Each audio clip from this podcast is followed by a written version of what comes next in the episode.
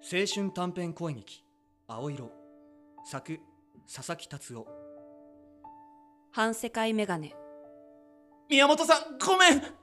そう言って岸田君が私のメガネを取ったそれが男子の間での罰ゲームだってこと分かっていたから私は抵抗しなかった世界は腐っている休み時間は地獄だうさんくさい友達トークはあ聞いてるだけで耳が腐るえ無視されている私はかわいそう何ですかその独断偏見逆ですよ私が世界を無視しているんですこれは拒絶なんですよ岸田君が放課後になってのこのことメガネを返しにやってきたあの宮本さんメガネもういいのうんそう宮本さん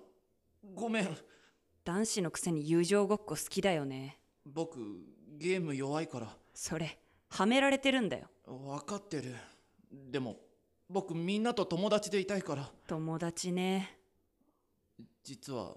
まだ罰ゲームあって今度は何宮本さんとキスしてこいってあのね岸田君それはさすがに無理でも